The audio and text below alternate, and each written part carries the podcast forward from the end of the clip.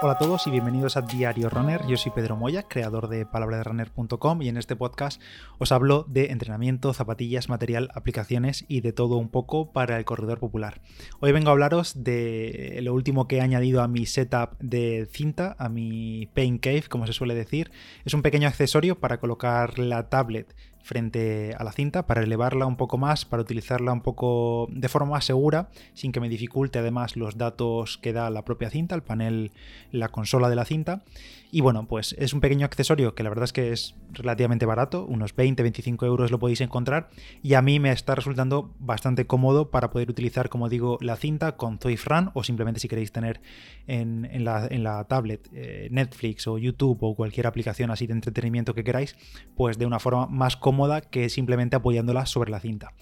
Con mi cinta BH antigua, la que os he comentado en muchas ocasiones que ya tenía unos cuantos años y la pobre ya no daba más de sí, pues tiré de manualidades, eh, la verdad, de, do it yourself y me hice un soporte para la tablet un poco casero. Bueno, un poco no, totalmente casero. Literalmente con una tabla, con un trocito de madera y un par de Ls de hierro,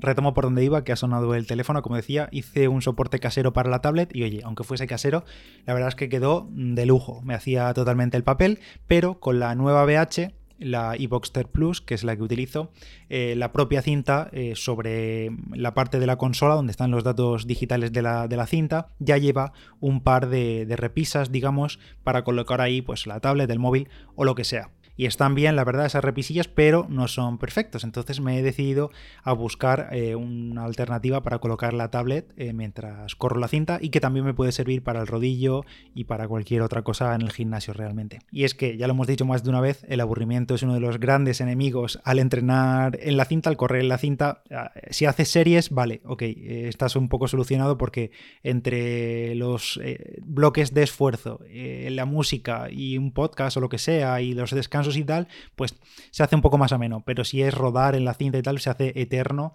por muy acostumbrado y muy aclimatado que estés a correr indoor. Entonces, para que os hagáis una idea, yo ahora mismo cuando corro la cinta me pongo el iPad delante, lo apoyo en esas bandejas, en esas repisas que tiene mi cinta, ahí pongo en esa tablet eh, Run y ya no la toco. Básicamente ahí inicio el entrenamiento, la actividad y en el móvil, aparte, conecto los auriculares al móvil y ahí sí que me pongo pues música, algún podcast o a veces algún vídeo de YouTube o Twitch o yo qué sé, lo que pille en ese momento. Así está bien, eh, me entretengo y lo paso bien, pero es muy mejorable, sobre todo porque la tablet me molesta a la hora de ver los datos de la pantalla de la cinta. Es decir, en mi cinta concreta, que es la BH Boxster Plus, que por cierto recuerdo una vez más, es de fitnessdigital.com y tenemos un código de descuento del 5% poniendo PDR5FD, ahí la tenéis, pues en esa cinta, si yo coloco la tablet donde, se supone que hay que ponerla, yo tapo todos los datos de la propia cinta. Es decir, no veo la velocidad a la que voy, no veo la distancia, no veo nada de nada.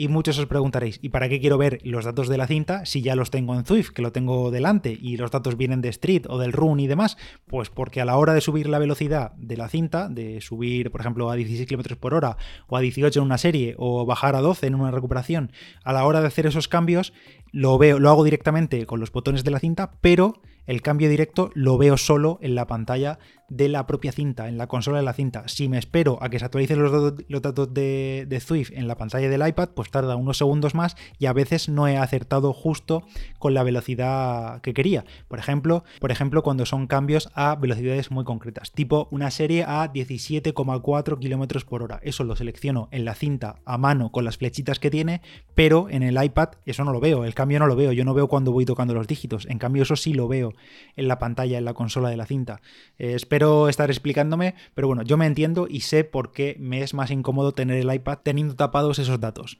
Total, que con este problema del primerísimo mundo dije hace una semana, oye, voy a ponerle solución y empecé a buscar accesorios que me permitiesen tener la tablet suspendida en el aire sin molestarme a la vista de la consola de la cinta y al mismo tiempo también tenerla cerca para poder tocarla en caso de, pues yo qué sé, parar el entrenamiento o subir y bajar la intensidad o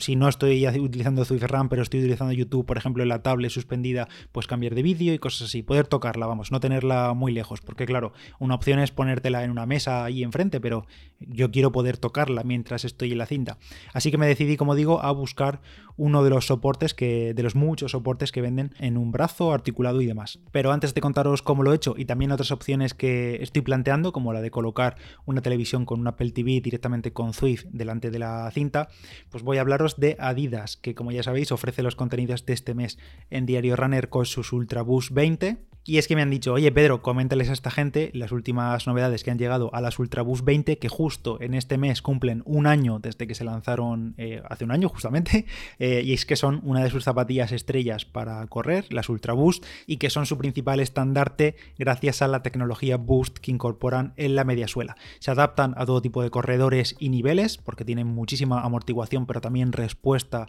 con esta tecnología Boost, que es muy característica de Adidas y que llevan utilizando ya muchos años tienen un buen ajuste. En el upper ahora utilizan materiales reciclables que se adaptan muy bien al pie. Se ha mejorado la estabilidad de la zapatilla, sobre todo pensando para aquellos que la utilizan más en entrenamientos diarios y sobre todo tiradas largas, donde la fatiga juega un papel pues bastante importante. Y además ahora para este aniversario Adidas ha colaborado con la NASA nada menos para crear la colección Ultraboost 20 Space Race que lo que han hecho ha sido experimentar con el Laboratorio Nacional de la Estación Espacial Internacional para aprovechar sus instalaciones y probar el boost en entornos sin gravedad. De esta forma han visto cómo se comporta en esos entornos y han aplicado las mejoras al boost que, pues, que todos llevamos en las Ultraboost 20 en nuestros pies para mejorar el rendimiento en la Tierra, digamos. Si le quieres echar un vistazo a los nuevos modelos de Ultraboost 20 Space Race, en las notas del episodio te dejo un enlace a Adidas.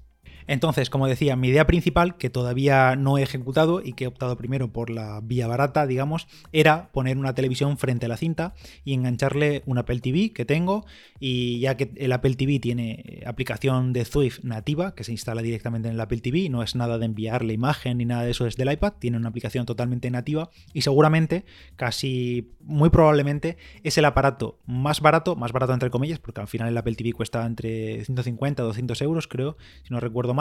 eh, más barato y estable en el que se puede correr Swift, en el que se puede utilizar Swift de forma nativa. Obviamente un ordenador pepino es mucho más potente y seguramente Swift pues lo veas ahí en 4K, a ultra resolución, a ultra fluidez, pero claro, no vale 200 euros como el Apple TV. Pero bueno, lo dejaré esto para más adelante porque como poner la tele, al menos en mi cinta, es un poco especialito porque la justo la consola frontal de la cinta es un poco alta además y si la pones la tele muy cerca hay que elevarla demasiado, porque si no la cinta eh, tapa bastante la tele. Entonces tengo que ver todavía mm, cómo ponerla para tener buena visibilidad. Por tanto, he empezado con el plan B, que es comprar un soporte articulado para la tablet. Si pones en Amazon soporte brazo para tablet, tal, así, la, típica búsqueda, te salen cientos, esto es lo de siempre, tropecientas mil valoraciones, a uno le va bien, a otro le va mal. Eh, hay que decidirse por uno al final, pero bueno, yo mi principal preocupación es que mi tablet, la que yo suelo utilizar últimamente más en la, cinta,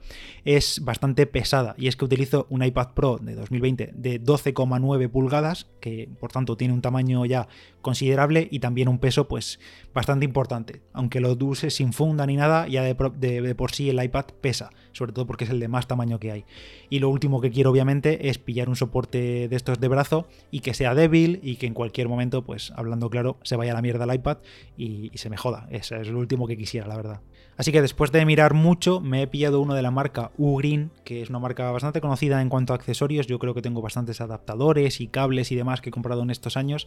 Y os dejo el enlace también en las notas del episodio por si queréis echarle un vistazo y vosotros buscáis algo similar, porque creo que he acertado de pleno y este me cumple muy bien. Estuve leyendo muchas reseñas de todos los modelos de soportes que veía, sobre todo fijándome en los comentarios y los compradores con las tablets más grandes y pesadas, como la mía, porque a mí me, me parece muy bien que uno diga, pues me va genial con una tablet no sé qué de 7 pulgadas. Claro, pero es que eso pesa una fracción de lo que pesa el iPad Pro de 12,9 pulgadas. Entonces me estuve fijando sobre todo en aquellos con reseñas de que hablaban de iPad Pro de, o de tablets de Samsung Galaxy muy grandes, eh, sobre todo por saber primero que encajaba la tablet y segundo que los brazos soportaban ese peso. De todas formas, no es un soporte específico para el iPad Pro de 12, no, no. Este tipo de, de soportes la verdad es que son bastante flexibles, bastante versátiles porque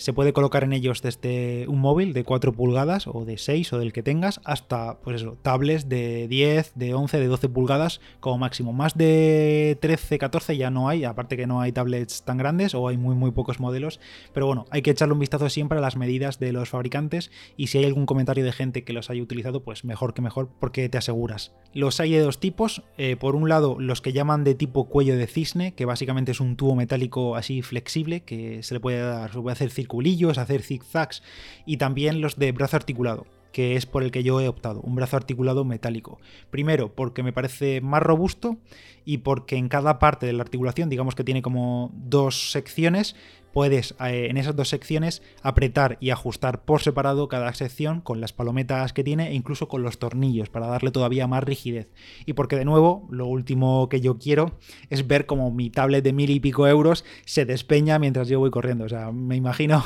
la situación de estar haciendo una serie a tope y que de repente vea que, la tablet va venciéndose y va cayendo hacia abajo. Vamos, me da, me, da algo. Y al final, la verdad, la diferencia de precios entre unos y otros es mm, prácticamente mínima. De unos 15 euros el más barato que vi, hasta los 25, 30 los mejorcillos. El que yo he pillado de Ugreen cuesta 25 euros, me ha costado, y la verdad es que por 5 o 10 euros más o menos no me la iba a jugar, o sea, eso lo tenía clarísimo. Además, también contaba con la, con la aprobación de, de, mi colega Ricky Fernández, que seguramente quizá algunos lo conocéis también por su podcast Cultura Digital, porque él mismo me confirmó ya hace unos meses que utilizaba este soporte de Ugreen con su iPad Pro de 12,9 pulgadas, exactamente el mismo que tengo yo, pero eso sí, él lo utiliza para trabajar, lo tiene simplemente suspendido en el aire en su mesa, pero bueno, yo al menos me quedaba tranquilo sabiendo que el peso del iPad Pro lo soportaba y al menos teniéndolo todo bien apretado. Así que en ese sentido, bien. Total, que lo compré hace unos días y ya lo tengo instalado en la cinta. Ahora mismo lo he anclado delante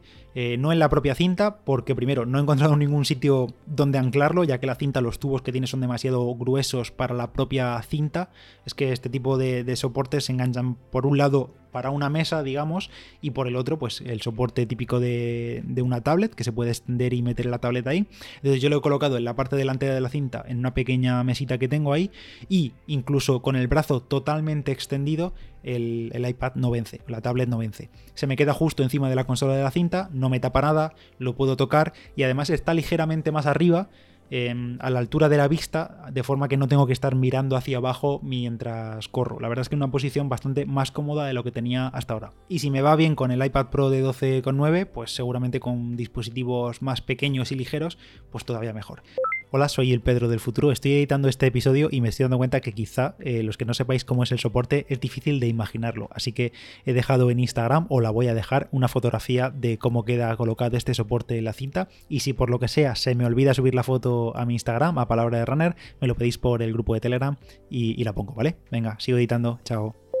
Me sirve ahora mismo para tener ahí el Zwift Run, es lo que sigo haciendo, me coloco en el iPad el Zwift Run y me olvido, simplemente miro ahí el entrenamiento, los datos y demás, pero en el futuro finalmente si pongo la televisión delante pues me puede servir para mantener el Zwift Run ahí y en la televisión ponerme pues Netflix o YouTube o lo que pille o al contrario en la tele ponerme Zwift que es lo que, menos toco y en el iPad pues tocarme ponerme ahí eh, entretenimiento digamos. Va a aparecer eso eh, la nave Discovery con tanta pantalla y ya para terminar, Juan Miguel, cuyo usuario en Instagram es, un momento que lo tengo aquí apuntado, eh, barra baja Miguel 83 me vio la historia que publiqué eh, con este soporte y me dio una muy buena alternativa que es la que está utilizando él y es utilizar los soportes de tipo imán que venden para colocar eh, los móviles y tal en las rejillas del aire acondicionado de los coches. La verdad es que me envió lo que él utiliza y tiene buenísima pinta y seguramente también se lo copie al menos para probarlo, ya que nuestra cinta BH en la parte donde está su ventilador tiene unas rejillas pues eso, como si fuese la del coche. Entonces con estos típicos imanes que se colocan ahí y luego en el dispositivo pones una pegatinilla de imán y se pega directamente, no tienes que poner ningún soporte ni nada de eso. Además son muy baratos, 8 euros dos soportes que he visto, también os dejo el enlace ahí en la nota del episodio y en el caso del iPad Pro si los pillo yo pondré directamente dos dos en el iPad y los dos soportes en la rejilla, porque como digo, como pesa, no me fío tampoco de que con un solo imán eh, soporte todo el peso. Eh, me pasó un vídeo suyo y la verdad es que, se acoplaba genial, la verdad, y si lo pruebo lo comentaré, pero me parece una ideaza que no se me había ocurrido. Y nada, menuda chapa he metido para un simple soporte de, tablet, pero bueno, eh, al final esto va de compartir experiencias y si le sirve a alguien o, o incluso quizá, no sé, estabais pensando en algún soporte de este tipo para trabajar, para tener un iPad o una tablet como segundo monitor en vuestro despacho, o a saber, yo qué sé, en vuestra cinta si tenéis, o en el rodillo, pues ya sabéis que, existen y que funcionan bien incluso con los modelos más pesados de, tablets. Además, estos accesorios que estoy pillando quizá también me sirvan para algo que llevo rondando un poco y que quizá me anime a hacer para 2021, pero de esto ya os hablaré en otro momento. Nada más, yo soy Pedro Moya, Palabra de Runner en Instagram, pásate por el grupo de Telegram buscando Palabra de Runner ahí en Telegram y gracias de nuevo a Adidas con sus Ultraboost 20 por ofrecer los episodios de este mes. Nada más, nos escuchamos en el siguiente. Adiós.